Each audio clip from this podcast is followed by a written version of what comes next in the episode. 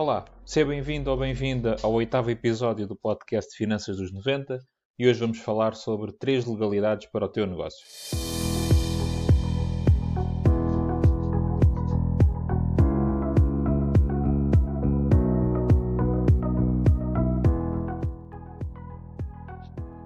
Se estás a pensar começar o teu próprio negócio, se tens essa veia empreendedora dentro de ti e queres começar a desenvolver a tua própria atividade, seja ela qual for, seja a prestar um serviço, seja a vender um artigo, seja lá o que for, há alguma, algumas coisas que tens que fazer para garantir que estás totalmente legal. São coisas um bocadinho chatas, eu sei que a burocracia não, nem sempre é a coisa mais interessante do mundo, e eu sei que tu, quando tens a tua ideia e queres começar o teu negócio, queres é começar a produzir e queres é começar a vender e queres é começar a ter clientes e a ter visibilidade. No entanto, tens que fazer as coisas com alguma calma e garantir que toda a parte legal do teu negócio também está plenamente assegurada para que não tenhas nenhum tipo de problemas, nem nenhum tipo de chatices no futuro, ah, porque a partir do momento em que tu começas um negócio, começas a estar, quer queiras, quer não, de certa forma mais exposto e por isso é importante que estejas completamente legal nesse, nesse processo. Então, neste episódio de hoje, eu vou falar contigo e partilhar contigo três coisas que tens que garantir para estar completamente legal quando começas o teu projeto. A primeira coisa é abrir atividade nas finanças. Há, há várias formas de, de começar o teu próprio negócio. Podes também abrir a tua própria empresa, mas isso já traz alguns custos acrescidos na constituição da empresa. Tens que ter um contabilista certificado para tratar da contabilidade dessa empresa também. E por isso, normalmente, para quando se começa um negócio, a opção mais rápida, mais simples e mais barata é abrir atividade como trabalhador independente ou como empresário em nome individual. Um, e dependendo do teu negócio, estarás enquadrado numa ou noutra situação, ou até nas duas. Há algumas diferenças depois em termos de impostos nestas duas realidades, e aí sugiro sempre que fales com um contabilista certificado para perceber qual é a melhor realidade para o teu projeto ou para, a tua, para o teu negócio.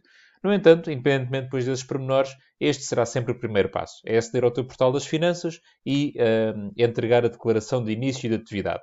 E é um processo muito rápido, é um processo que em 5, 10 minutos, com alguns campos preenchidos, uh, fica feito e a partir desse momento passas a poder passar recibos eletrónicos dos teus serviços ou dos teus bens que vendeste diretamente aos teus clientes e depois essa informação, esse recibo vai aparecer automaticamente no portal das finanças de, do teu cliente, seja o teu cliente uma pessoa ou uma empresa, uh, essa informação surge automaticamente.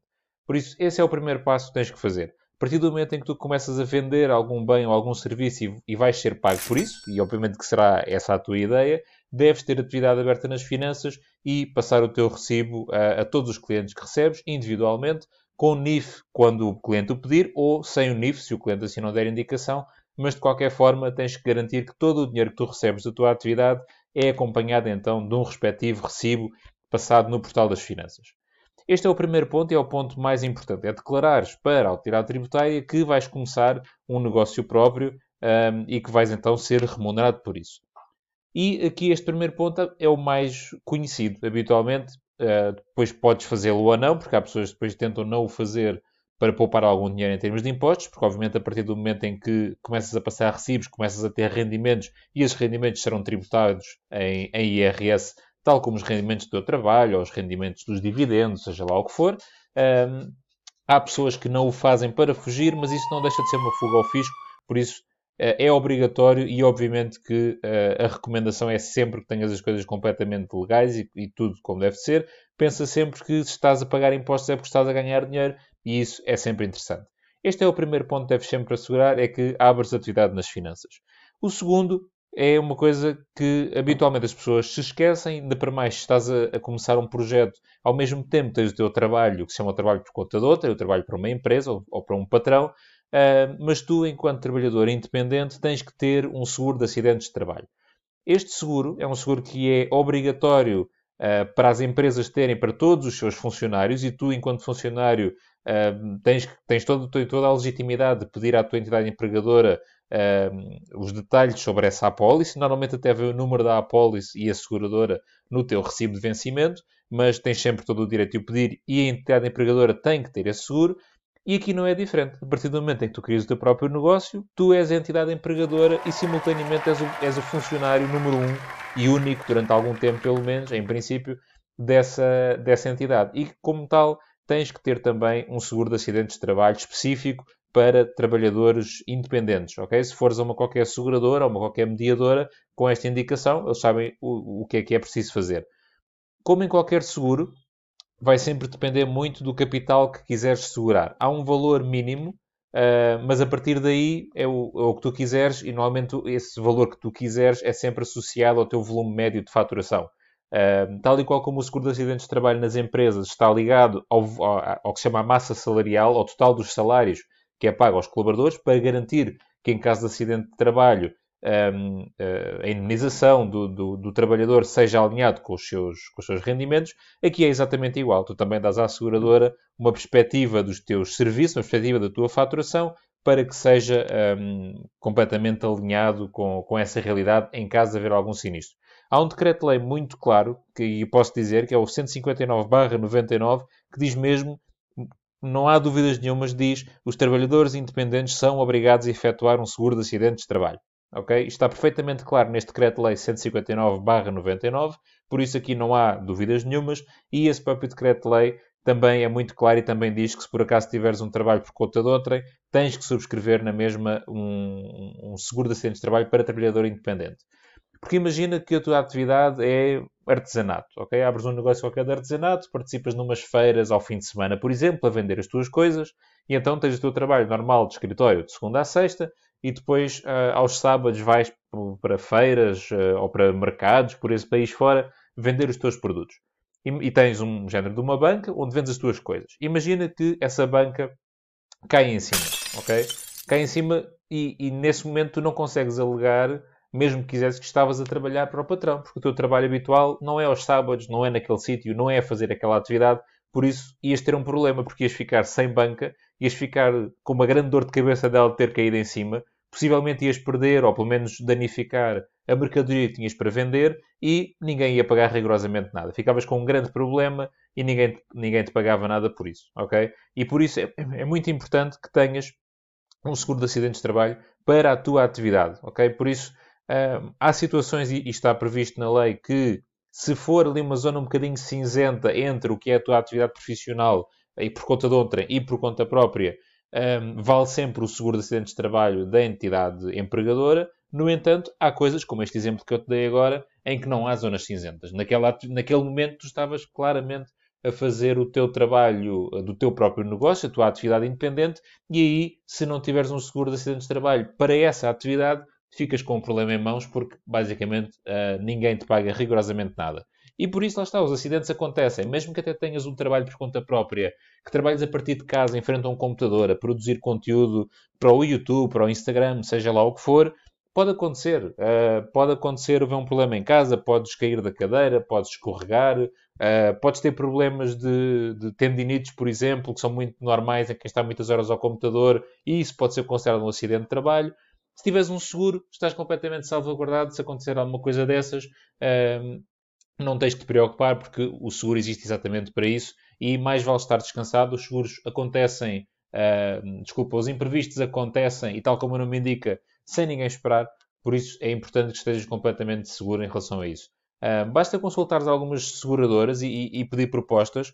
Normalmente, e por experiência, eu diria 100, 100 e poucos euros por ano tens este seguro ativo. Obviamente que há aqui muitas variáveis. Qual é a atividade que vais fazer? Uh, se ela acontece uh, no exterior ou num escritório.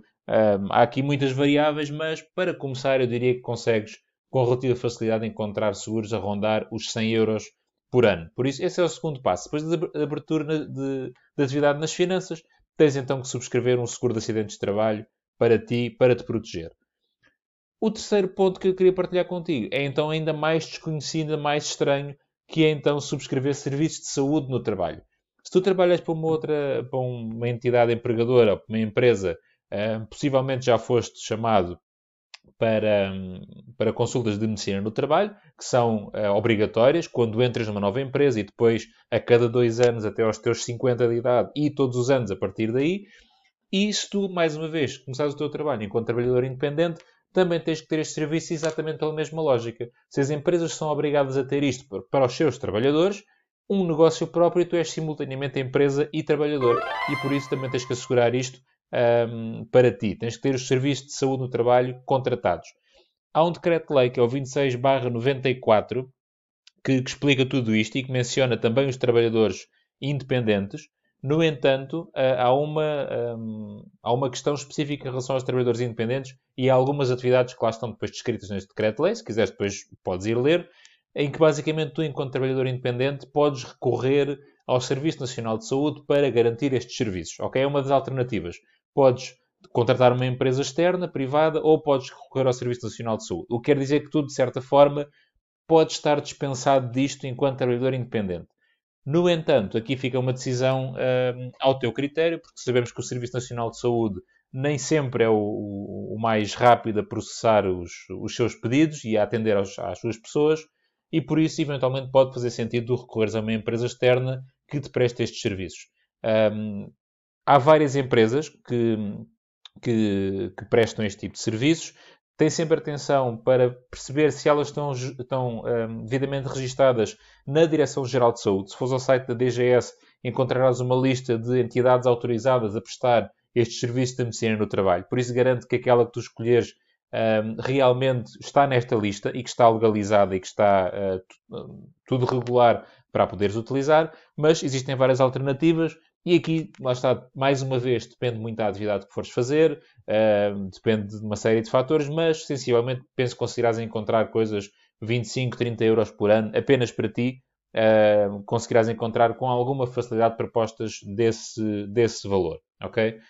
Para que é que serve então este serviço de saúde no trabalho? É um bocadinho ligado também à parte dos acidentes de trabalho. Uh, se tiveres algum problema de saúde relacionado com o teu trabalho, tens um médico à disposição uh, precisamente para isso, para as doenças relacionadas com o trabalho. Okay? Não é necessário. Qual é a diferença? É que tu ativas o seguro quando há o que se chama um sinistro, quando tens realmente um problema, ou um problema relacionado com o trabalho, ativas uh, o seguro de acidentes de trabalho, a saúde no trabalho ativas de forma preventiva, ok? É um médico que está disponível para te ajudar uh, em todas as coisas que, que tu sintas ou que possam vir a acontecer relativamente à tua saúde e a forma como ele é gerado ou como afeta o teu trabalho, ok?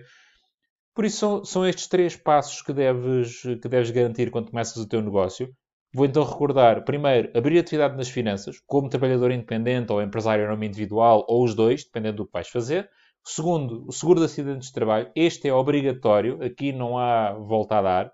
Encontra uma seguradora uh, que faça seguro de acidente de trabalho para uh, trabalhadores independentes e subscreve esse seguro. Ele é obrigatório uh, e não vale a pena estar-te a colocar em risco depois acontecer alguma coisa.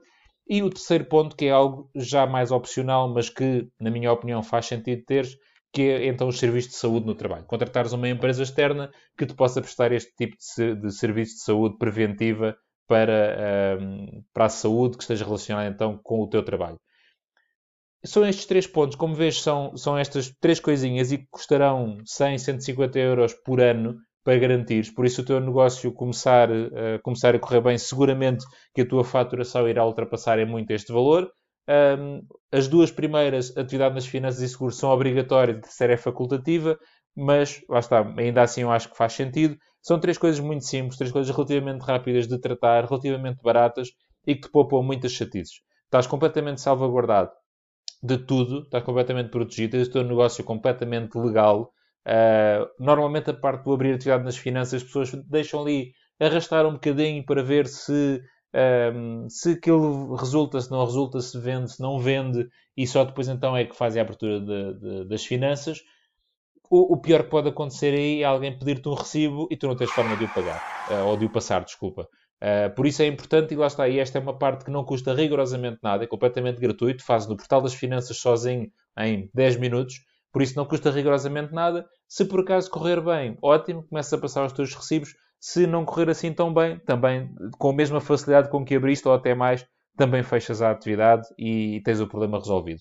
Um, faz disto uma, uma, mensagem importante. Tenta cumprir, tenta ou cumpre sempre todas as indicações legais em tudo o que fazes, uh, porque só assim é que tens a certeza, em primeiro lugar, que estás uh, completamente descansado e que ninguém te pode uh, acusar de nada, ninguém pode levantar nenhum problema, e acho que faz parte de qualquer pessoa cumprir a legislação, cumprir a parte fiscal, uh, fazer tudo como manda a regra. Por muito não concordemos com as regras, mas elas existem por algum motivo e por isso acho que é importante estarmos completamente legais e completamente tranquilos.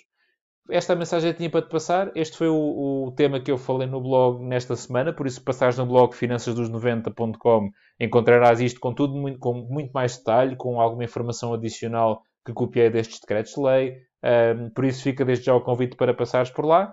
Uh, espero que tenhas gostado deste breve episódio, que isto faça sentido para ti se estiveres a começar o teu próprio negócio.